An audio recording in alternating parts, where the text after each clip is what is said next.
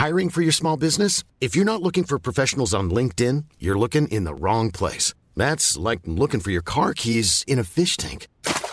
LinkedIn helps you hire professionals you can't find anywhere else, even those who aren't actively searching for a new job but might be open to the perfect role. In a given month, over 70% of LinkedIn users don't even visit other leading job sites. So start looking in the right place. With LinkedIn, you can hire professionals like a professional. Post your free job on linkedin.com slash people today. Mes chers compatriotes, je suis heureux de vous dire ce soir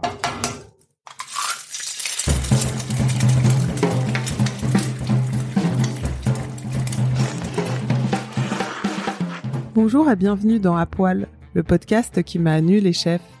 Je suis Julie Gerbet et dans ce nouvel épisode, je suis ravie d'échanger avec Antonin Bonnet, le chef du restaurant Kinsu et propriétaire de la boucherie Grégoire à Paris. Euh, ça me plaît encore beaucoup d'être derrière le même si aujourd'hui euh, c'est important de transmettre. Donc j'essaye de reculer, mais c'est pas une évidence, euh, et de laisser donc aux jeunes talents euh, aux personnes qui ont vraiment une volonté de, de vouloir s'exprimer, de, de, de, laisser faire en fait. Donc j'essaie d'embaucher des talents et j'essaie de laisser suffisamment de place pour que ces talents puissent s'exprimer de façon pleine en fait. Chef aussi discret qu'engagé, Antonin Bonnet marque de son empreinte sensible l'univers de la restauration parisienne. Après des années à l'étranger et un poste en vue de directeur des projets de la Jeune Rue, il a pensé ses affaires comme il l'entendait c'est-à-dire comme des lieux vertueux au fondement éco-responsable fort. Produits, assaisonnement, décor, services, dans son restaurant étoilé comme dans sa boucherie Grégoire, tout est d'une justesse rare. Produits, assaisonnement, décor, services, dans son restaurant étoilé comme dans sa boucherie Grégoire, tout est d'une justesse rare. Avec Antonin, nous avons parlé avec Zen d'éducation aux clients, de vide, de goût et de se faire du bien. Bonne écoute. Bonjour Antonin. Bonjour. Tu viens d'ouvrir, c'est étonnant, non pas une annexe, un bar à vin ou un, bistrot, euh, un bistrot annexe, mais une boucherie. C'est pas forcément un rêve. C'est venu, c'est venu comment? Euh, Un petit peu par accident en fait. On a eu une livraison de de viande, de carcasse d'agneau, euh, pour être précis, qui était livrée à la boucherie au lieu d'être livrée au restaurant. Et on s'est rendu compte avec le temps que c'était plutôt pratique.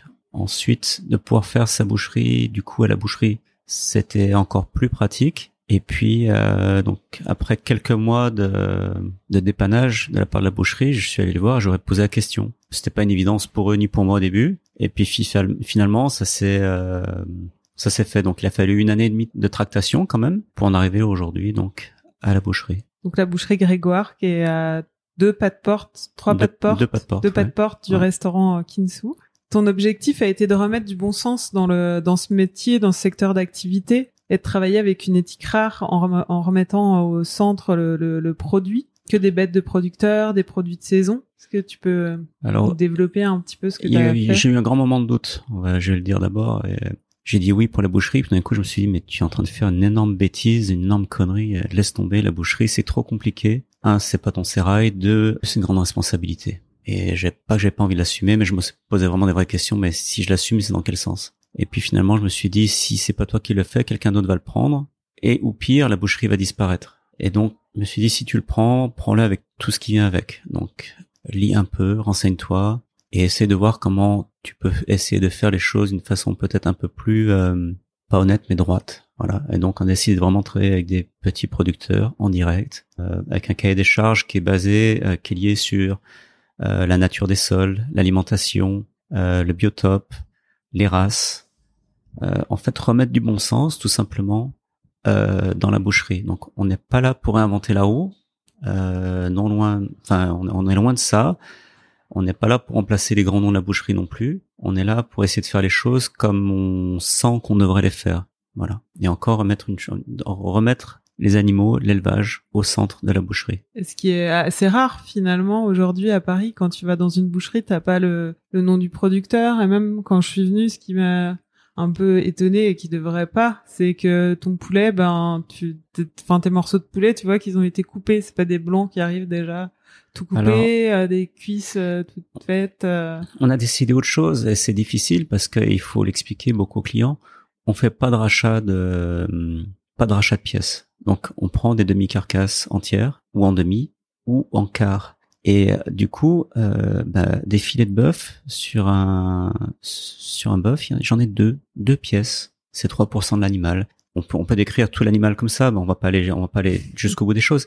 Et donc il faut qu'on apprenne aux clients qui viennent dans nos boucheries qu'il y limite en fait et qu'il faut tout consommer. Alors à partir de là, on les aide un peu, on fait des préparations bouchères, on fait des pâtés, on fait des terrines, on fait des boulettes, on fait des steaks, on fait des saucisses, on fait beaucoup de choses pour pouvoir consommer l'animal euh, dans son intégralité et donner un sens en fait à la boucherie. Ça paraît, ça paraît être la base, mais c'est vrai que ça avait été oublié euh, et Alors, traité comme ça aujourd'hui. Je pense que ça a été oublié pour des raisons diverses, économiques, on va dire. Il a fallu aller plus vite, il a fallu gagner de l'argent aussi faut être honnête, faut plein un chat. Donc c'est pas une évidence aujourd'hui. On est euh, on est au début de l'histoire, donc on a beaucoup de travail en fait. Et tu sens que les gens ils sont ils ont du mal à consommer les, les morceaux oubliés encore. À, à... tu disais euh, effectivement il y a que deux filets dans un bœuf. Est-ce que euh... ben, en fait on a on a consommé euh, on a facilité la consommation en fait. Donc on a poussé la consommation sur tout ce qui va vite en fait. Euh, le poêlage, le grillage, euh, toutes les pièces tendres. Et on oubliait que de temps en temps, bah, la France quand même, c'était le mijotage, c'était les cuissons lentes, c'était euh, des morceaux qui se prêtaient à ça, les pot-au-feu, les blanquettes, même les tourtes. On faisait des tourtes avant, on faisait plein de choses. voilà, donc ça prend un peu de temps. Est-ce qu'il faut réapprendre à consommer Peut-être que c'est le moment, oui, de poser les vraies questions. Est-ce qu'il faut arrêter de la manger de la viande? Non, je pense pas. Maman, euh, je pense que, enfin, on va pas dire des gros mots, mais non, je pense qu'il faut manger tout. C'est important. Faut pas devenir vegan? Vegan, c'est à la limite. Hein, aujourd'hui, moi, je veux bien manger du steak de tofu, mais le tofu, c'est quel, euh, c'est quel impact sur l'environnement? Faire pousser du soja en masse avec tout ce qu'on a rajouté dedans pour donner du goût. Je veux bien, hein, mais je, je pense à la limite. Et puis, physiologiquement aussi, c'est limite. Tous les gens qui sont véganes aujourd'hui ont des carences. Je sais, ils vont crier. Ah, mais il y a plein de véganes qui retournent au fait qu'il faut manger un petit peu de protéines animales. On s'est toujours détaché du fait qu'il fallait sacrifier les animaux. De plus en plus. C'est la vision moderne aujourd'hui, c'est ça. Mais depuis la nuit des temps, on a couru derrière pour les attraper et les manger. Et c'est pour ça qu'on est là aujourd'hui. C'est pour ça qu'on a pu développer de l'intellect. C'est pour ça qu'on a pu développer les cerveaux qu'on a, euh, c'est pas en mangeant des, des, des, légumes par la racine, malheureusement. Il faut un équilibre des choses. Je mange pas de la viande tous les jours non plus. J'en mange en quantité raisonnable. Par contre, j'en mange de la très très bonne. Ça, c'est une certitude. Je fais très attention. Et avec le restaurant, ça te permet euh, de mettre en place, enfin, ça t'a permis de mettre en place aussi un système de zéro gaspillage. Si tu peux, tu peux utiliser des parties dans le restaurant, d'autres parties dans la boucherie. Euh, faire des préparations euh, bouchères, comme tu disais. Euh. Aujourd'hui, on a utilisé tout l'art qu'on avait mis en place en fait, et tout le lard aussi qu'on a mis en place au restaurant, donc au service de la boucherie. Et donc la boucherie en fait répète les schémas pratiques et techniques en fait qu'on a mis en place au restaurant. Donc forcément, toutes les carcasses de volaille, on les récupère. Toutes les chutes, toutes les parures de viande qui nous sont nécessaires pour faire les jus et les sauces, donc ce qui est le bonheur de la cuisine quand même française, on le récupère, on s'en sert. Pour nous, il y a, y a pas de déchets. Tout a une valeur et tout est utilisé en fait dans l'animal au maximum. Alors il nous reste bien sûr quelques morceaux de suif, euh, des morceaux de gras qu'on peut pas passer, des chutes qui sont vraiment oxydées, qui ont qui sont pas mal, mais vraiment on, on rentre dans un pourcentage qui est qui est epsilon, qui est qui est vraiment minimal. Avant, t'achetais ces, ces parures, justement? Alors avant, on achetait ces parures, on était obligé de les acheter parce qu'on on en avait pas forcément assez. Aujourd'hui, on est autosuffisant. Est-ce que c'est euh, ça vient de, de, ton enfance auprès d'une maman euh, éleveuse de chèvres, euh, je crois? Alors je pense du goût des produits et de de, de la viande, de, de, de, Alors je pense le bien pensé paysan, ouais, je pense que ça ça vient euh, de, ma, de ma partie de vie en fait dans les Cévennes, à la campagne avec ma maman, où forcément quand on a de la terre, des animaux, un élevage et qu'il faut pour se nourrir euh, aller dans le jardin ramasser euh, des légumes ou ses légumes pour manger un lapin aller au clapier et, et le sacrifier euh, quand c'est la saison des agneaux et des chevreaux s'occuper de ceci faire les deux cochons à l'année pendant l'hiver donc tout ça ça donne il y a un vrai sens déjà par rapport à la vie par rapport à la mort par rapport à la responsabilité à l'animalité. Ensuite, la consommation de l'animal dans son, dans son entité. Les lapins, on récupérait même les peaux. Euh, sur les chevreaux, c'est pareil, on récupérait vraiment tout. Euh, quand t'étais enfant? Quand j'étais enfant, on récupérait vraiment tout. T'avais euh, vu tout ça J'ai vécu tout ça. On, on, récupérait le sang, on le versait dans une écuelle avec des morceaux de pain écrasés, un peu d'ail, et une goutte de vinaigre. On faisait la sanquette. tout, tout, tout était vraiment utilisé et tout était un délice parce que tout tombait à des moments précis, à des cuissons précises, à des plats précis et à des saisons encore beaucoup plus précises. Et euh, tout ça, ça reste ancré dans la mémoire et c'est super important. Donc moi, quelque part, la boucherie, c'est une continuité de ça. Enfin, c'est indirect. Maintenant, on y réfléchit, on en parle. Oui, c'est ça. Et la cuisine, c'est venu comment? Quand tu étais enfant tu... La cuisine, je pense, je suis né dedans. Ma grand-mère, mes tantes euh, lyonnaises, moi, à trois ans, on tue des casseroles en train de touiller euh, mes tripes à la mode de camp. Pas n'importe ouais, je pense, ouais, je pense j'ai dû tomber dans le chaudron quand j'étais petit, voilà, donc pour, faire, pour faire court. Et donc, tu t'orientes après à quel moment euh, professionnellement? Euh, Sorti la troisième. Au retour de mes études aux États-Unis, je, je fonce dans le hôtelier. Ouais. Et ça t'a tout de suite plu? Ouais, ça m'a tout de suite plu. Ouais, non, c'était technique et, et d'être dans le dur en fait. D'être dans le dur, d'être dans le concret, de se retrouver face à des, des valeurs objectives. Euh, oui, c'était bien. Alors l'ambiance n'a pas toujours été au top. Hein. on repart quand même 25 ans en arrière. Le contexte n'est pas le même qu'aujourd'hui.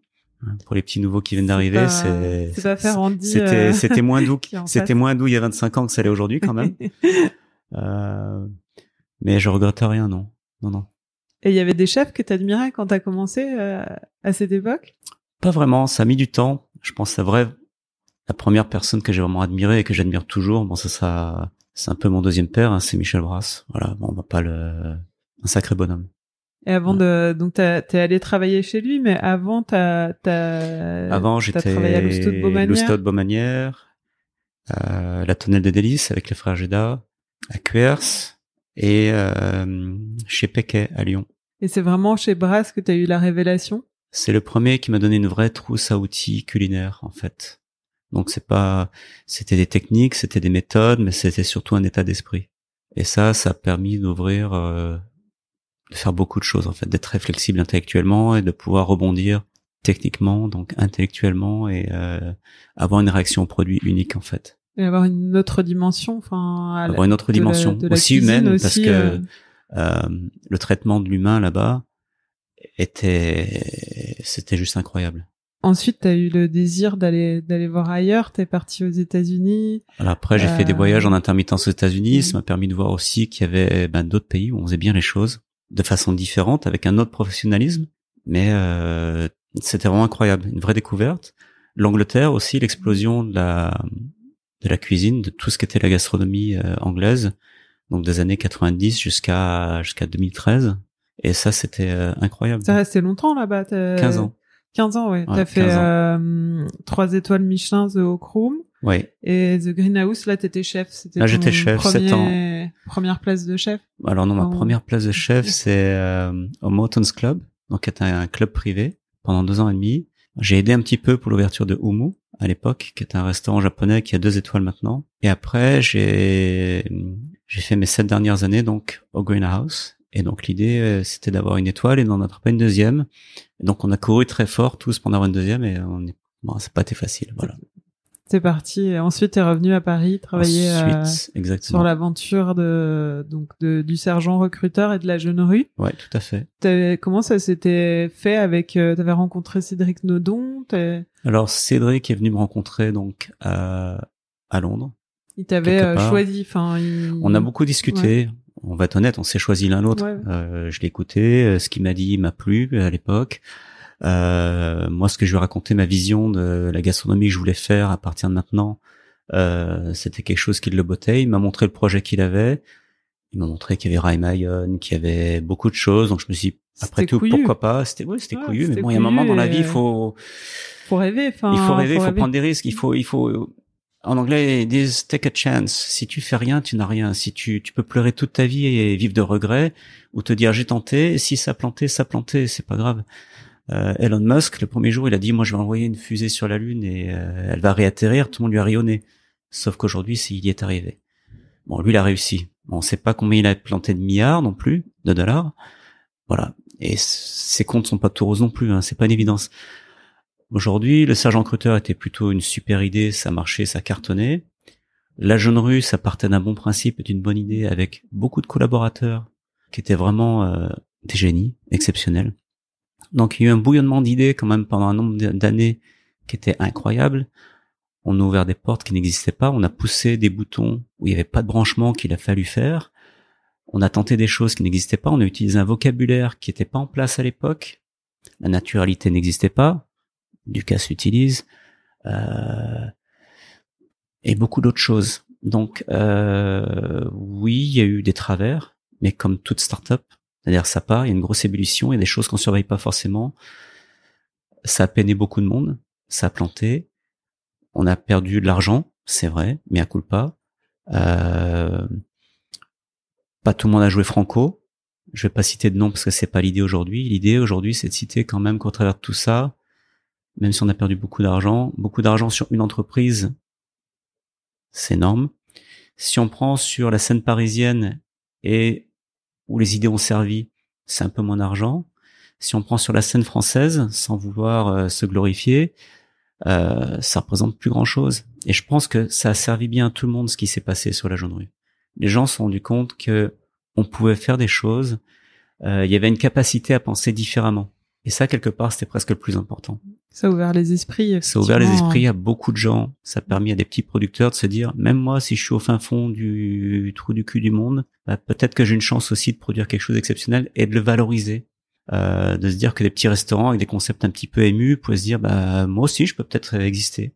Et je pense que ça a permis un peu à, libérer toute cette scène qui était vraiment, quand je suis arrivé en 2012, je la trouvais coincée. Elle était serrée sur elle-même.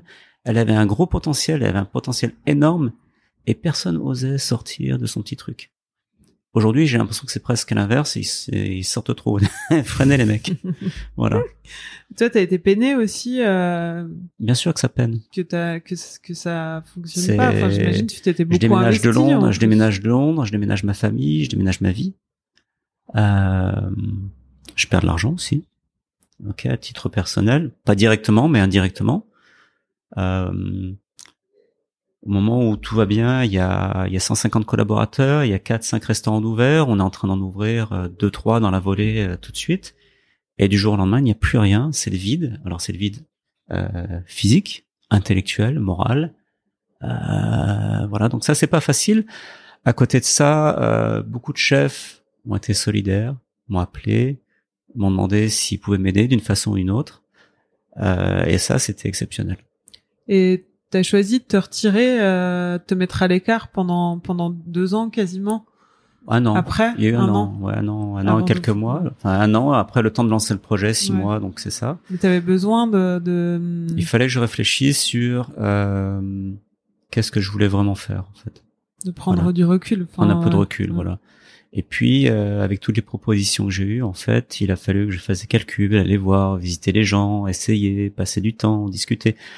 Euh, pour s'apercevoir que finalement, ce que je, ce dont j'avais vraiment envie, c'est un petit chez moi en fait, tout simplement. Plutôt qu'un grand chez les autres. Plutôt qu'un grand chez les autres.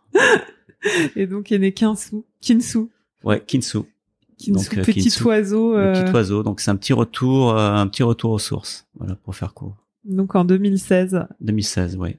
Et c'est c'est quand même, enfin moi je trouve que c'est l'anti sergent recruteur. Je sais pas si c'est fait exprès. Ben, mais... Alors non, c'est le sergent recruteur, c'était magnifique, mais il y avait un côté un peu bling bling quand même. Et bling bling, c'est pas forcément moi. Voilà. Donc sans être complètement austère, ni euh, euh je préfère le côté minimaliste. Mm. Voilà. Alors après, ça veut pas dire que le côté minimaliste ce soit pauvre. Il faut savoir regarder dedans ce qu'il y a. Euh, voilà. on n'est pas là. Euh, je, bah, je porte pas de chaîne en or qui brille. Euh, j'ai pas, j'ai pas un sac Gucci ni Prada. Euh, voilà. Non, mais c'est vrai que ça te ressemble plus euh, ici. Enfin, on te sent plus en phase avec euh, toi-même euh, ici, en tout cas. Et c'est vrai que tout ce que vous avez fait avec la jeune rue, enfin, tout n'était pas bon acheté parce que tu avais commencé à réfléchir avec à, tout ce sens, à ce sens sur le sourcing des produits mm. et sur sur aussi la cuisine, enfin la cuisine que tu voulais faire.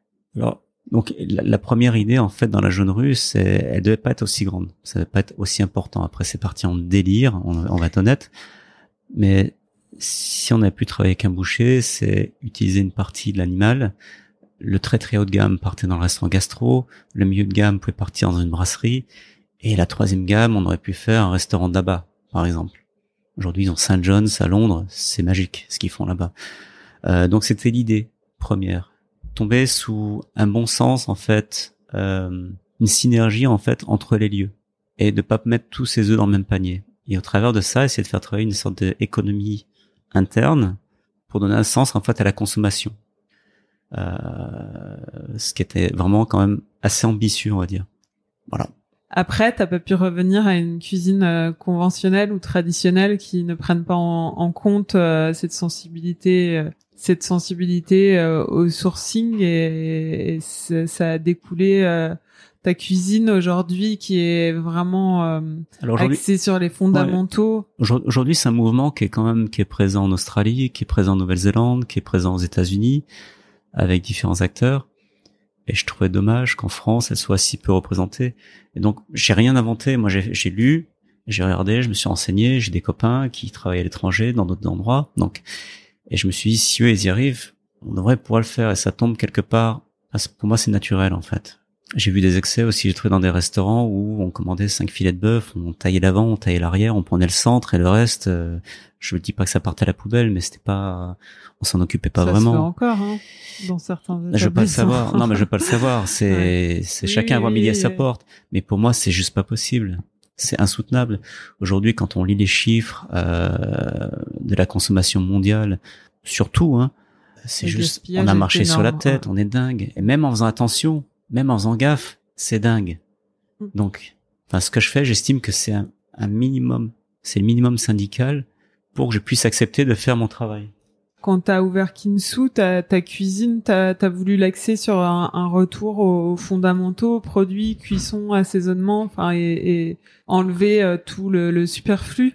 En fait, euh, c'est un peu le lieu qui a dicté en fait euh, la cuisine. Donc il y a eu plusieurs choses. Le produit, euh, ensuite, la technique, il a fallu qu'on s'adapte. Le lieu est tout petit, euh, exigu, donc il a fallu qu'on s'organise. On n'était pas nombreux, et donc il a fallu qu'on aille à l'essentialité. Donc euh, le nombre d'opérations est limité sur chaque assiette, pas parce qu'on le veut, mais parce que on le doit. Il y a un modèle économique, c'est 30 places assises, il y a tant d'employés, ça fait tant de mains pour tant d'assiettes, et donc il a fallu c'est des calculs qui sont faits euh, très rapidement. Si au début on faisait 7 plats, 8 plats le soir en, pour le menu dégustation et on finissait à 1h30 du matin, 2h. C'était juste mais impossible pour tout le monde. Donc on a baissé, on est passé à 5 plats euh, avec un tout petit peu plus à manger dans les assiettes et on en met un petit peu moins de détails. Pas parce que on le veut, mais parce qu'il y a un moment, l'excès de détails fait que ça prend plus de temps ça casse la fluidité du service. Et quand on a un pass qui fait un mètre sur un mètre, on peut mettre un maximum de 9 assiettes. C'est tout. Et sur ce pass de 1 mètre sur un mètre, on fait les entrées, les desserts, les plats chauds. Et donc il faut il faut qu'il y ait un flow qui soit très régulier d'envoi et pour la cuisine et pour la salle. Et donc on peut pas bloquer le service. Si on bloque le service, ça le plante. S'il est planté, les gens sont pas contents. euh, bah, on peut on peut discuter cinq minutes, mais après cinq minutes, ça devient compliqué effectivement. Qu'est-ce qui guide ta, ta cuisine? Le goût, la gourmandise, le goût d'abord. Il y a un axe euh, dont tu m'avais parlé dans une euh, qu'on avait fait une interview il y a longtemps. C'était aussi l'envie de, de prendre le mot restaurant au, au pied de la lettre et de faire du bien aux clients qui se sentent ah. mieux en, en, en sortant qu'en entrant. Il y a aussi ça. Il y a aussi ça. Euh, moi, j'ai des souvenirs de repas gastronomiques où euh, complètement dans l'excès, on ressort du repas et on est euh, on est défoncé, qu'on n'en peut plus, on est au bord de sa vie. Euh. Bon, après, si on a décidé de boire, c'est un choix, mais quand on finit le repas, qu'on a mangé les 7, 8, 9, 10 séquences, 12 séquences, et que entre l'équilibre des plats, la quantité de matière grasse, etc., on est au, bord de sa vie, euh, physiologiquement, enfin pour moi, c'était éprouvant, quoi. Et je me suis dit, quitte à le faire, pourquoi est-ce qu'on n'essaie pas de, de le rééquilibrer, en fait? Alors je fais pas parce que euh, parce qu'il faut le faire encore une fois que c'est la mode. Ça se fait aujourd'hui d'une façon naturelle et on essaie d'avoir un repas où euh, on mesure la quantité de protéines dedans, on mesure euh, la quantité de féculents, on essaie qu'il n'y ait pas du gras de partout, on essaie d'équilibrer en fait. Donc c'est un jeu entre le goût, les textures, euh, les volumes, euh, la qualité et les quantités de protéines. Et euh, c'est pas toujours une évidence en fait. Mais à un moment, on sait quand on dépasse et quand il faut changer. Plus de légumes aussi peut-être ou plus de plus de légumes, mais ça, je pense que c'est ça, je pense que c'est normal. Mhm. Et le travail aussi sur les sur les additifs et la pureté des produits que tu utilises qui sont sourcés au maximum en direct ça ça compte aussi euh, dans ça change je pense ça change fondamentalement le goût des aliments en fait. On a une clarté on a on a une brillance dans le goût une rémanence qu'on n'aurait pas avec d'autres produits. Et nutritionnellement, c'est... Bah, nutritionnellement, là, on fait de nos mieux, sachant qu'à partir du moment où l'animal est tué, euh, on perd euh, tout de suite des vitamines, des oligo-éléments, etc. À partir du moment où on les cuit, on en perd encore plus. Euh, et à partir du moment où le temps défile, on en perd encore plus. Donc c'est une lutte contre le temps, c'est une lutte contre, euh, pour le goût, la préservation du goût, et au maximum des valeurs nutritionnelles. C'est pas une évidence. Ok, je veux pas, je veux pas dire que dans ma nourriture il y a plus de micronutriments et de vitamines que dans les autres. Mais on essaye de notre mieux au moins pour que ça goûte au moins déjà d'une façon claire et précise. Voilà, ça. Et ouais, tu fais un travail vraiment euh, hyper important euh, de fou, j'allais dire sur sur le sourcing pour euh, éliminer au maximum les intermédiaires et les les Alors le but le but agroalimentaire. Le but au travers de ça, alors l'agroalimentaire oui parce qu'à un moment il y en a marre, enfin faut que les gens comprennent c'est que quand on mange des produits qui sont pas sains, en fait, on s'empoisonne. Donc il y avait un mot qui est un peu dur, un jeune on dit c'est un viol quand même. On se permet de se nourrir, donc de faire entrer directement dans notre bouche en fait des produits euh, qui sont pas adaptés à l'organisme, tout simplement. Et après on se dit je suis pas bien, je suis malade. Y a un moment, faut pas être sorcier ni euh, sorti de la cuisse de Jupiter. Euh, si on mange des produits chimiques, on a des chances d'être malade, tout simplement. Les intrants, l'agro-industrie, c'est de la chimie. Si on a essayé d'en manger, c'est qu'on a accepté d'en manger. Donc on a accepté d'être malade, point barre. Alors ne pas en manger, c'est compliqué aujourd'hui parce qu'il y en a absolument de partout. Et il faut avoir une vigilance complètement dingue pour les éviter. Euh, sachant que même aujourd'hui avec les produits bio, maintenant, il y a une acceptation du niveau de produits phytosanitaires. Donc c'est devenu complètement super dingue. Donc même en faisant, en mangeant bio aujourd'hui, on n'est pas sûr de manger sain. C'est dur. Et pour le pour l'approvisionnement, le, le, beurre, le sucre, tu vois tous ces produits aussi. Qui Alors, on essaie de faire notre mieux. On n'est pas à 100%. Je pense qu'on doit être à 75-80% du de là où on voudrait être. Tous les jours, on essaie un peu plus, mais c'est très très dur. Les gens comprennent pas forcément. On peut pas vraiment le négocier en valeur marchande. Donc on peut pas dire aux gens, bah tu vois, ici c'est 100% propre. Du coup, tu vas payer 25% euh, de plus en ticket. Le mec va te regarder, va faire, tu sais quoi, c'est ouais est-ce que ça vaut vraiment le coup? Est-ce que tu es vraiment sûr? Donc ça c'est ça c'est difficile aujourd'hui. Ouais. Ça c'est ça très dur. Mais euh, sans intrants, sans additifs, oui au maximum il faut le faire. Il faut le faire, c'est important. Est-ce que ça goûte moins? Parfois oui, parfois non. Il faut être clair avec soi-même. Euh, Est-ce que ça coûte plus cher de produire sans intrants? Oui, faut être honnête. Est-ce qu'aujourd'hui on paye le vrai prix pour la nourriture? Non, c'est sponsorisé par les États, par nos impôts.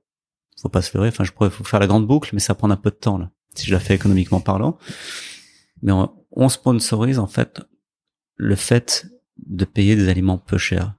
On le sponsorise au travers de nos impôts, on le sponsorise au travers de notre santé, on le sponsorise au travers euh, de l'écologie, on le sponsorise au travers euh, voilà beaucoup de choses. On a pris l'habitude aussi de, de, effectivement, de payer moins, de, de payer moins pour la nourriture et de payer plus pour d'autres choses. Oui, mais on a payé moins parce que les marchés de consommation étaient nécessaires, donc il a fallu booster mm.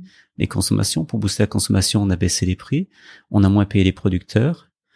Euh, les producteurs, comme ils sont moins payés, qu'il faut qu'ils vivent, reçoivent des subventions de l'État, qui sont payés par qui? Ils sont payés par nous. Ok, donc on mange des produits qui sont qui sont qu'on a fait pousser donc à coup d'antibiotiques, à coup de à coup de chimie pour que ça aille plus vite, pour qu'on ait des volumes plus rapides, des turnovers plus rapides à des prix moins chers.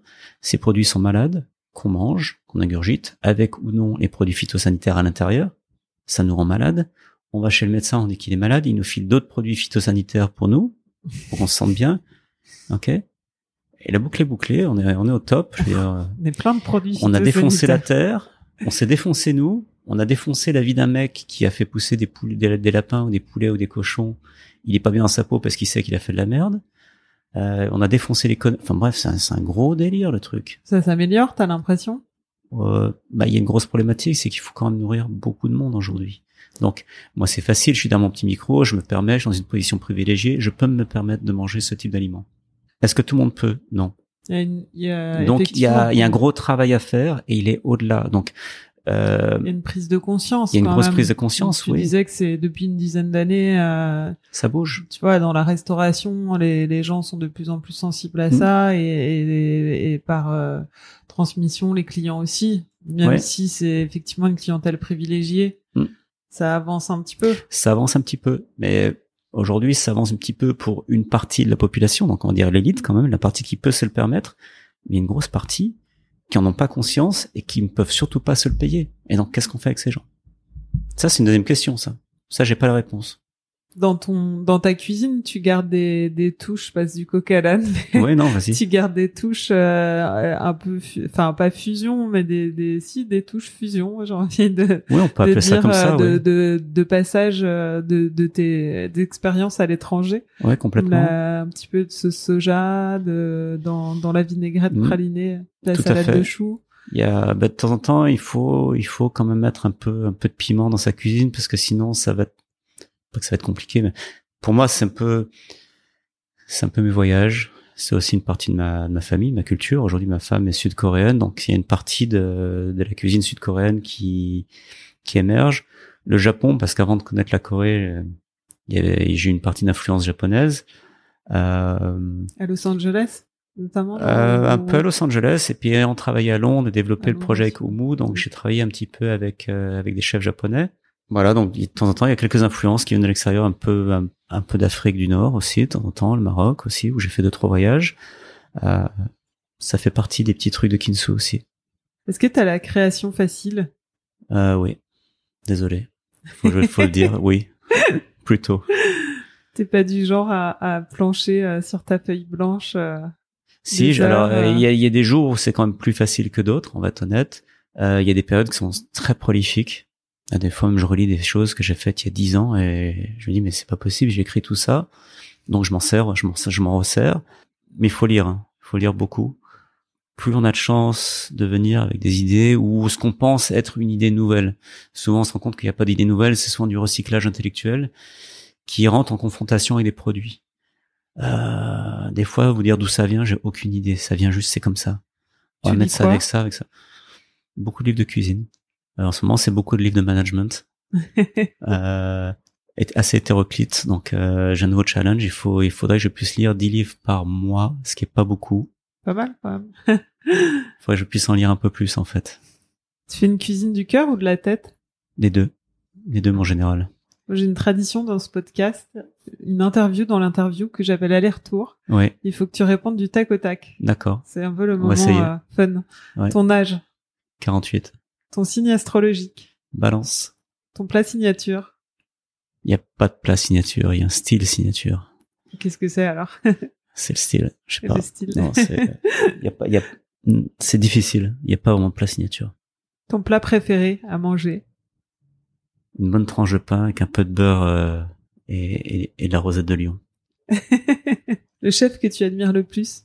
Michel Brasse. Ton ingrédient préféré? Je pense c'est les petites pommes rates que ramassait ma maman sous le sous le poirier. Très précis. Ouais, non, c'est important la précision parce qu'en fait, la précision amène les souvenirs. Et T'as jamais retrouvé ce goût-là? Non, c'est des pommes de terre qui étaient grosses, euh, plus, plus petites qu'un, plus petites que le doigt en fait. On les mettait dans un seau avec de l'eau et du gros sel et une pomme de pain. On tournait la pomme de pain à l'intérieur pour les éplucher. On, on transvidait euh, l'eau deux trois fois pour enlever les peaux et ensuite on les faisait, on les retire tout simplement dans une dans une poêle avec une, une bonne cuillère de graisse de canard. Le truc, le truc pas bon quoi en fait. Ton ingrédient détesté J'en ai pas, je pense. Ton ustensile fétiche C'est un couteau d'office. Bah, je peux tout faire avec.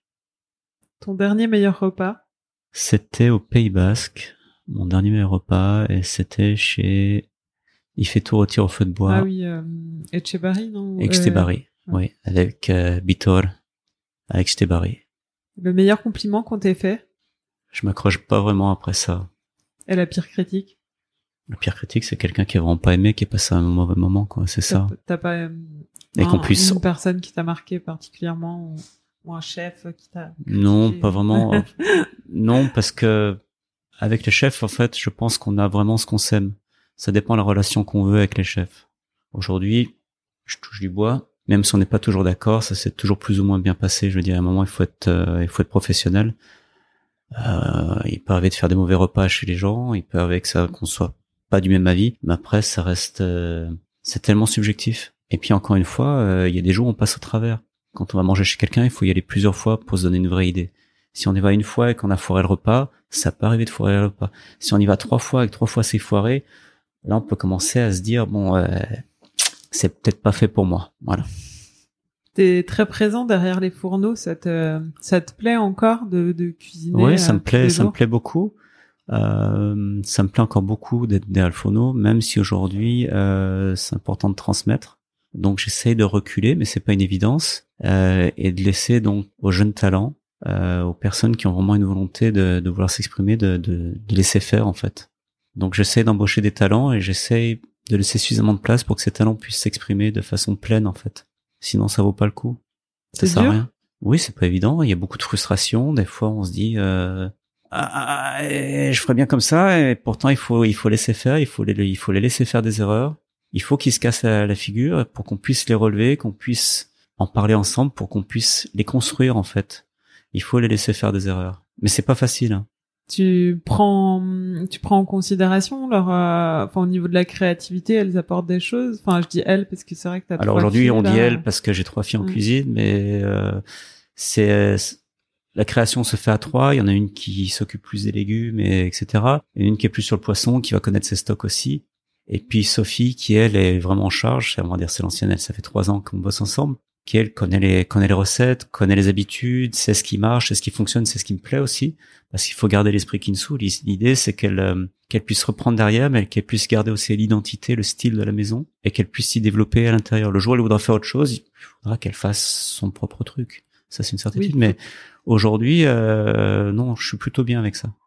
Ça se passe, c'est un bel échange, et c'est c'est le samedi après-midi, par exemple.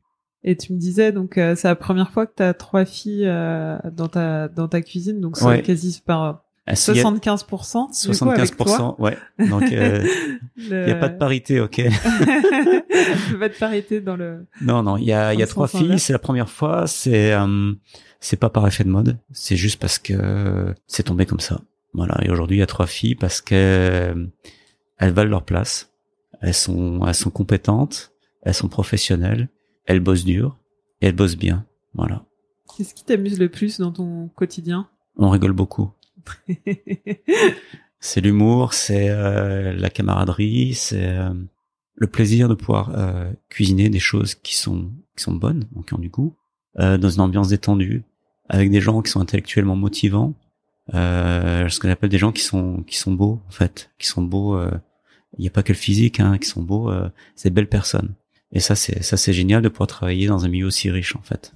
Trois étoiles en, en trois fois. Ouais. Ça fait ça fait quoi cette euh, cette reconnaissance des guides? Ça fait ça fait énormément plaisir parce que ça veut dire qu'avec des équipes diverses et des idées diverses, on a réussi euh, trois fois de suite en fait à, à gagner cette étoile, donc avoir un niveau, on va dire euh, culinaire euh, qui est qui est très satisfaisant, qui est qui est qui est quand même c'est un super plaisir.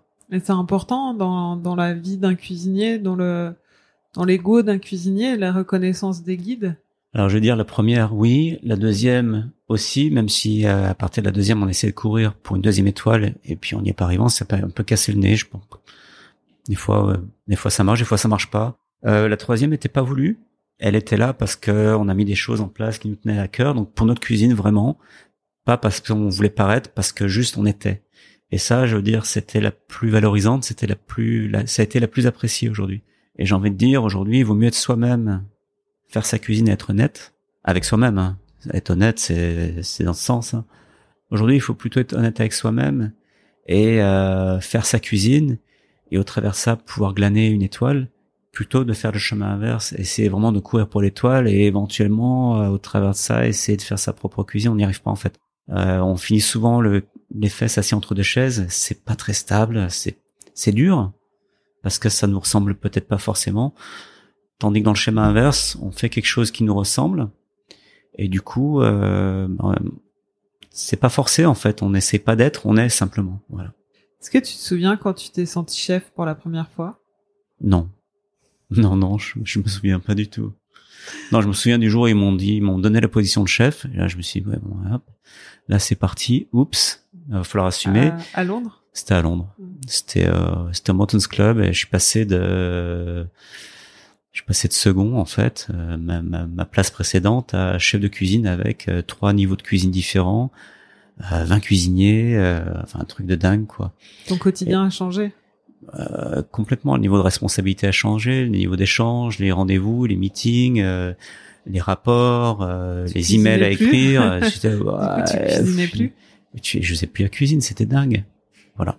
Et aujourd'hui, tu aujourd'hui c'est de nouveau dingue parce qu'être euh, être entrepreneur, être euh, son propre patron, vient aussi avec son niveau de responsabilité. Et si on veut bien faire les choses, euh, il y a une partie, il y a une partie assumée.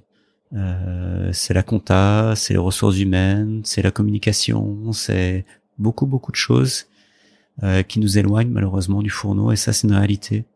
Tu te présentes comment, toi, chef, cuisinier, restaurateur? Tu te sens comment? Aujourd'hui, je suis devenu restaurateur. Je suis cuisinier avant tout, mais restaurateur. Il faut que je puisse liaiser avec la salle, m'apercevoir qu'ils sont à l'aise, que au niveau des vins, on soit en adéquation avec la carte, que euh, en cuisine, on partout. En fait, de ah. partout, il faut être de partout. Voilà, on n'a pas le choix. C'est essentiel et compétent.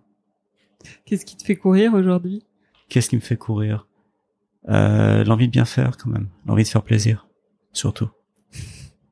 Bon, l'interview touche à sa fin et j'ai une autre tradition, c'est de demander une recette facile à faire à la maison, le chef que j'interviewe.